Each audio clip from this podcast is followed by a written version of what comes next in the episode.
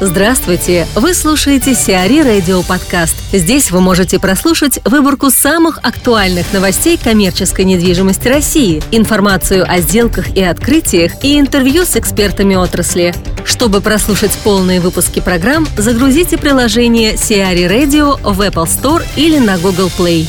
Интервью с Дмитрием Сотниковым, генеральным директором компании Комстри на рынке апартаментов и его привлекательности для девелоперов в текущих условиях. В чем привлекательность сегмента апартаментов для девелоперов в текущих условиях, ну, учитывая то, что сейчас актуальность возрастает в этом сегменте, там заявляется большое количество проектов, в том числе редевелопмент?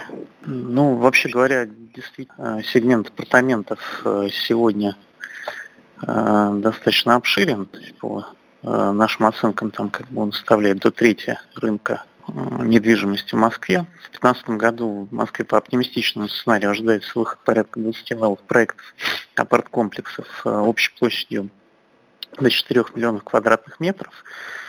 Э, для сравнения, в прошлом году в Москве было построено, введено в эксплуатацию около 3,3 миллионов квадратных метров жилья, а всего около 9 миллионов квадратных метров недвижимости. Отчасти рост Количество подобных проектов действительно связано с решением инвесторов об изменении концепции бизнес-центров э, в связи с падением спроса на офисную недвижимость и ростом вакантных площадей в этом сегменте. Надо отметить, что апартаменты не являются жилой недвижимостью и не требуют э, столь сложной процедуры переоформления разрешительной документации по земельному участку и нормы э, обеспеченности по машинным местам, по социальной инфраструктуре, они в принципе, там как бы до недавнего времени там как бы были очень комфортны для девелопера. Угу. Ну вот если э, в случае с бизнес-центрами спрос снижается, то э, в апартаментах э, не, ну, не заметен, да? Незаметно снижение спроса. Ну и, и вообще в ну, целом, насколько он востребован. На самом деле апартаменты с точки зрения продаж э, э, конечно, как бы, у апартаментов есть свои нюансы, но в Москве потребители уже привыкли к этому продукту. Их э, не пугает э, отсутствие постоянной прописки, ну, то есть временная прописка в апартаментах. И в целом там как бы апартаменты являются достаточно нормальной альтернативой э, как бы, жилой квартире. С этой точки зрения, конечно, там как бы при сохранении там как бы спроса на жилую недвижимость в Москве и при ограниченности там как бы в целом новых проектов, это интересный продукт. А вот насколько комфортно работать э, сегодня вот девелопером, учитывая э, законодательные вопросы актуальные? Ну, на самом деле любой строительный проект имеет свои сложности. Э, сейчас, ну, в частности, намечается тенденция перевода некоторых уже построенных или строящихся апарт-комплексов жилой фонд. Ну, пока этот процесс только наметился, там примеров не так уж много. Но в любом случае перевод коммерческой недвижимости в жилую связан с э, большими затратами, как финансовыми, так и временными. И крайне редко э, девелоперы, э, сложившиеся там как бы условиях экономических, идут на подобный шаг.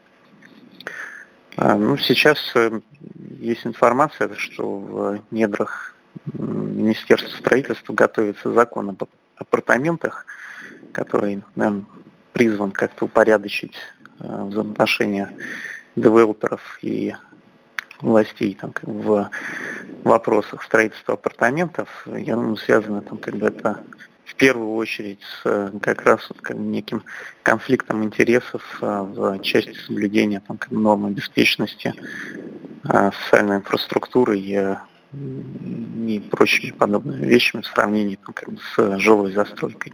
Какие прогнозы у вас по рынку и в том числе учитывая вот эти законодательные нововведения? Ну, пока на самом деле как никаких деталей по вот этим законодательным изменениям а, мне неизвестно, поэтому сложно как строить прогнозы. А в целом а, ну, по рынку а, Москвы да, можно говорить о том, что по цене там как роста вряд ли стоит какого-то ожидать. Если за 2014 год стоимость апартаментов в среднем выросла на 11%, то в этом году скорее намечается обратная тенденция. В первом полугодии вышли в реализацию порядка шести новых проектов в эконом-классе отдельные проекты элит-класс при этом сворачиваются.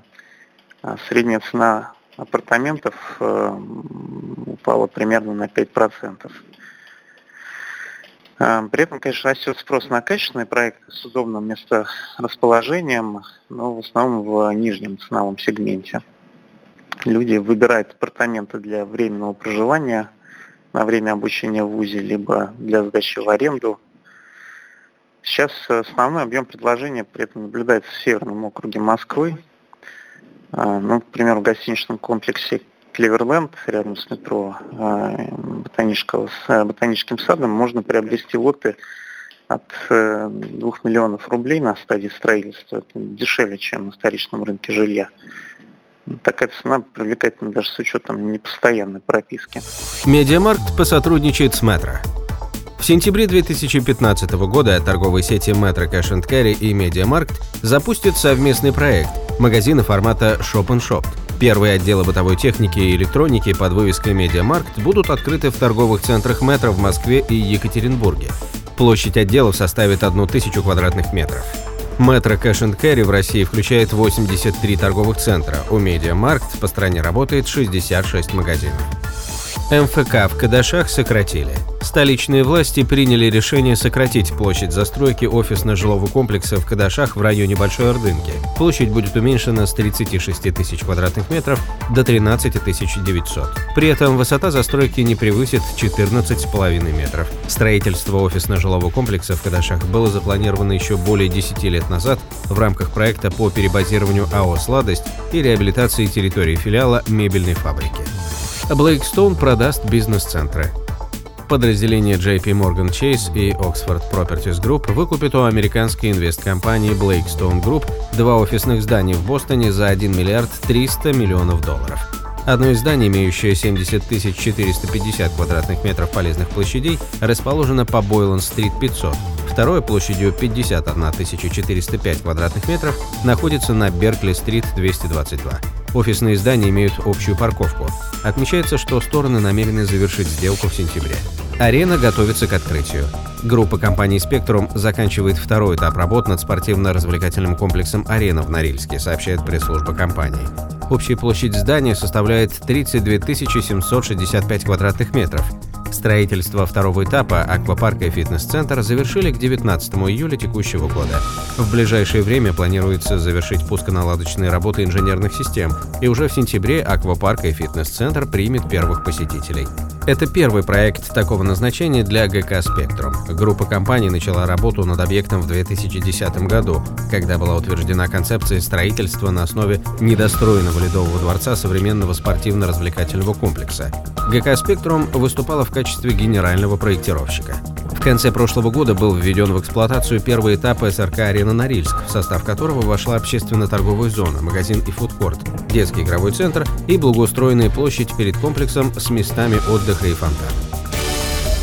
Сиари Радио. Эксклюзивные рубрики «За и против», «Ноу-хау», «Ремейк», «Новые форматы». Слушайте в полных выпусках программ в приложении Сиари Radio. Приложение доступно в Apple Store и на Google Play. Более подробная информация на сайте siari.ru slash radio.